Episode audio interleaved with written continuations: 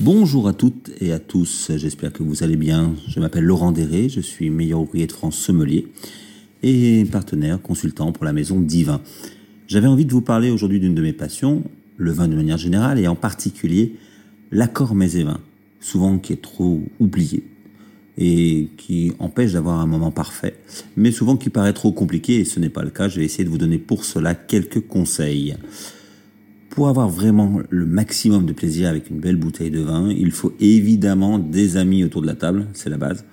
Mais il faut également essayer de réussir au mieux son accord, qu'un plat ne soit pas en opposition complètement avec le vin et gâche le plaisir, et vice versa d'ailleurs, qu'un vin ne, ne vienne pas entacher la finesse ou la délicatesse d'un plat. Et dans ces cas-là, effectivement, vous allez avoir du mal à avoir un moment exceptionnel. Pour avoir un moment exceptionnel, ou tout au moins le plus parfait possible, eh ben on va essayer de d'accorder les vins et les plats du mieux possible. Et pour cela, il y a deux types d'accords. D'une manière particulière, il y a les accords qu'on appelle horizontaux, c'est un plat avec un vin, c'est ce dont on va essentiellement parler, mais il y aura également la notion d'accord vertical, c'est-à-dire les différents vins au cours d'un menu, parce que parfois le vin doit s'accorder avec plusieurs plats, mais également on va boire plusieurs vins différents à l'occasion de certaines festivités, et pour cela il va falloir que les vins suivent les uns après les autres de bonne manière. D'un point de vue classique, des accords horizontaux, quand on veut vraiment accorder le bon plat avec le bon vin, la plupart des accords se font généralement avec une certaine similitude de vocabulaire entre le vin et le plat. Un exemple, si vous êtes sur un plat qui est euh, onctueux, délicat, bah, vous allez plutôt chercher à lui accorder un vin qui est également onctueux et délicat. Si vous êtes sur un plat qui est puissant et rustique, ben, évidemment, on va lui accorder plutôt un vin puissant et rustique. C'est une notion de mariage, d'équité, de, de, similitude un petit peu des caractéristiques des deux. Et c'est cet accord de combinaison que l'on va essayer de réussir. Mais parfois, l'accord se fait également par opposition. Je donne un exemple. L'accord de combinaison, par exemple, avec une sauce à la crème, ce serait de lui accorder, pourquoi pas, un vin, un beau vin blanc, un beau meursault, un beau chardonnay de Bourgogne qui va être également sur l'onctuosité, le crémeux, le soyeux, tout comme l'est une sauce un peu crémée qui est également très onctueuse.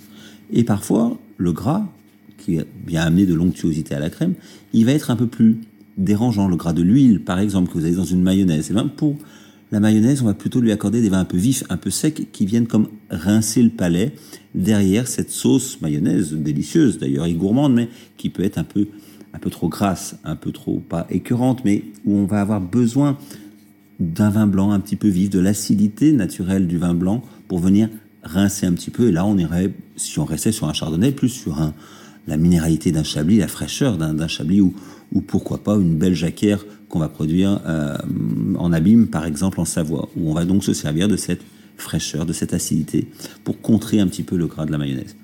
Mais on va généralement quand même chercher les accords sur la combinaison. Par exemple, quand on est sur des viandes, où on va être sur des viandes blanches, par exemple, qui sont plutôt des viandes délicates, comme la volaille, le lapin, le veau, le porc, on n'est pas sur des viandes extrêmement goûteuses, on n'est pas sur des viandes extrêmement puissantes en goût, on est sur des viandes qui ont un goût délicat, très raffiné, ben on va plutôt aller sur des vins fins, délicats et raffinés. Alors pour si je prends la volaille, le traditionnel poulet, par exemple, si cette volaille devait être rôtie avec un jus brun, on lui accordera plutôt un vin rouge. Mais vu que c'est pas une viande très puissante, on va lui accorder plutôt un vin rouge, assez souple, assez délicat, pourquoi pas sur un, poulet chasseur traditionnel, un poulet rôti avec ce, petit jus légèrement gras, un pinot noir de Bourgogne sur des beaux terroirs, selon l'événement du jour, sur un centenay, pourquoi pas, sur un mercuret ou un jour de grand plaisir, sur un délicieux volnay.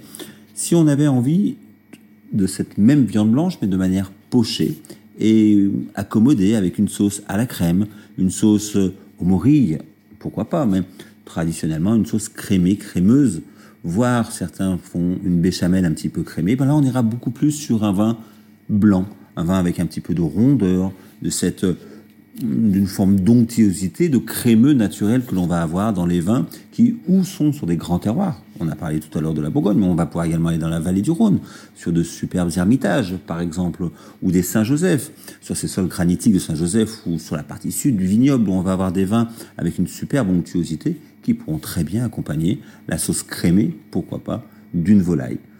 Pour les viandes rouges, c'est un petit peu différent. La viande rouge, par définition, est une viande sanguine. Et là, on va se servir des tanins, de la structure tannique. Vous savez, cette matière un petit peu âpre que l'on a en bouche lors de la dégustation pour les vins rouges. Et on va l'accorder, on va se servir de cette matière âpre pour venir contrer le côté sanguin de la viande. Et on va avoir besoin de cette puissance, de cette manière, pour obtenir un, très bel accord. Si on est sur une viande pas trop goûteuse, on va dire simple, le, petit... Euh, la petite pièce de bœuf juste revenue comme ça, le, petit rhum steak qu'on a fait revenir avec un, jus simple à l'échalote, on ira sur un vin rouge pas trop puissant, un beau gamet du Beaujolais, pourquoi pas, euh, un vin de la vallée du Rhône sur des appellations euh, sur la fraîcheur, sur la souplesse comme Gros Hermitage, pourquoi pas.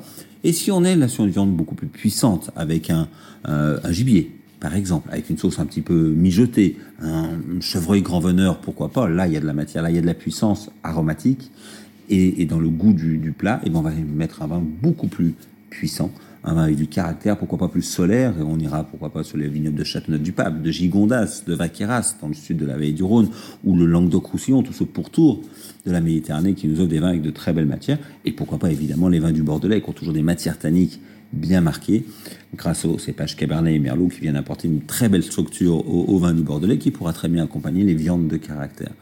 Une viande de caractère, un plat de caractère d'une manière générale, va demander un vin de caractère. C'est finalement assez simple. Ensuite, vous avez des, éléments comme le vinaigre sur une entrée, par exemple, qui vient amener un côté acidulé. Ben là, on va lui accorder un vin frais acidulé. Si on est sur une traditionnelle, on va dire une salade, une salade avec des petites os de chèvre chaud, pourquoi pas le chèvre adore les vins blancs et entre autres, si on, aime le crottin de Chavignol, on sait qu'on est sur le, terroir de Sancerre qui pourrait très bien aller avec une petite salade de chèvre chaud où on va se servir de l'acidité naturelle du cépage Sauvignon pour venir contrer et s'accommoder finalement euh, de la petite sauce un petit peu vinaigrée qui accompagne généralement les salades. Sur les autres entrées, il y a des traditionnels qui sont comme le foie gras par exemple, qui elle, le, lui pardon, le foie gras a une particularité, c'est qu'il a une texture très délicate, très onctueuse, très fine. C'est vraiment le point fort du foie gras. En plus qu'il a un goût délicieux et beaucoup de complexité aromatique. Donc on va essayer de lui accorder également dans ce cas-là quelque chose de racé, de délicat, d'onctueux. Et, mais faire attention, ne pas lui accorder des vins trop sucrés. Effectivement, toute cette onctuosité-là, tout ce soyeux, on va le trouver dans des vins plutôt moelleux, délicats. Mais si vous allez sur un vin trop sucré, ben finalement, vous allez accorder du sucre un peu trop puissant avec du gras. Et finalement, ça peut faire un accord un petit peu lourdingue, un petit peu écœurant. Les poissons, eux, comme tous les produits de la mer, les produits iodés, ont besoin d'un petit peu de vivacité, d'acidité. C'est pour cela d'ailleurs qu'on rajoute naturellement une lichette de, de, jus de citron sur un poisson ou quelques gouttes de vinaigre ou de citron dans les huîtres. Les amateurs les préféreront souvent nature. Mais on, a besoin, pour contrer le côté iodé, d'un petit peu d'acidité. C'est pour ça qu'on accommode facilement les poissons quand ils sont juste grillés avec une, un, vin un petit peu vif, un petit peu sec, le traditionnel muscadet, ou les vins de l'entre-deux-mer dans le Bordelais, ou, les vins du, euh, des chardonnays un petit peu vifs, comme sur le, sud de la Bourgogne, pourquoi pas les, les Saint-Véran ou, ou, des Beaujolais blancs. Mais on va aussi les poissons qui sont un petit peu en sauce, qui sont accommodés de manière plus délicate, avec un côté plus onctueux, puis des poissons nobles, pourquoi pas, le turbo, le Saint-Pierre, là on va venir à nouveau chercher de la noblesse, de l'onctuosité pour s'accommoder et pour magnifier finalement la délicatesse du, poisson. Et là, on va retourner sur des grands terroirs, des vins avec beaucoup de race. Et parfois, on va chercher un équilibre entre cette acidité et cette onctuosité, ce qu'on va retrouver sur des très beaux chenins du Val-de-Loire, sur Vouvray au Mont-Louis, par exemple. Mais on pourra revenir également sur les grands crus de, Bourgogne et des, des chardonnays sur des terroirs assez exceptionnels de Chassagne, de Puigny, de Meursault ou d'ailleurs. Ensuite, il y a la notion d'accord régional sur lesquels il faut faire très attention, même si un, un, une volaille au vin jaune et au Maurice c'est magnifique avec un vin jaune, même si un crottin de Chavignol, comme je vous l'ai dit, c'est magnifique avec un Sancerre, faites attention. C'est un accord un petit peu historique, mais qui ne marche pas tout le temps, mais ça peut être une base de réflexion qui peut être intéressante. Ensuite, il y a les desserts. Ben, pour le dessert, c'est un petit peu plus compliqué, parce qu'au moment du dessert, on arrive en fin de repas, on n'a pas toujours envie de quelque chose de trop puissant, de trop liquoreux, de trop sucré, ça risquerait d'être écœurant. Et eh bien c'est pour cela qu'on va plutôt essayer de trouver des vins avec un petit peu d'onctuosité, comme pour le foie gras finalement, un petit peu de sucrosité, mais juste ce qu'il faut pour que le palais reste frais en fin de repas. Voilà un petit peu pour ces accords mais et vins dits horizontaux. On va essayer d'accorder un plat et un vin.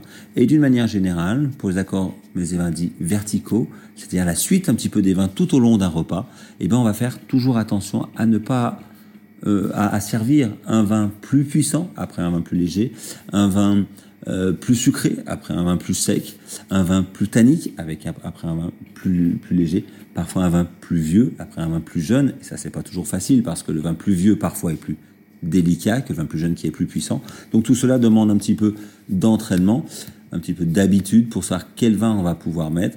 Moi, je vous conseille de mettre la plus belle bouteille de vin au cœur de votre repas, sur le plat principal, quitte à revenir parfois sur un vin un peu plus sur le fruit, sur la puissance, sur le, fromage, pourquoi pas, mais sur le plat principal, gardez la belle bouteille du moment et essayez de l'accorder au mieux. Merci de votre écoute. À bientôt.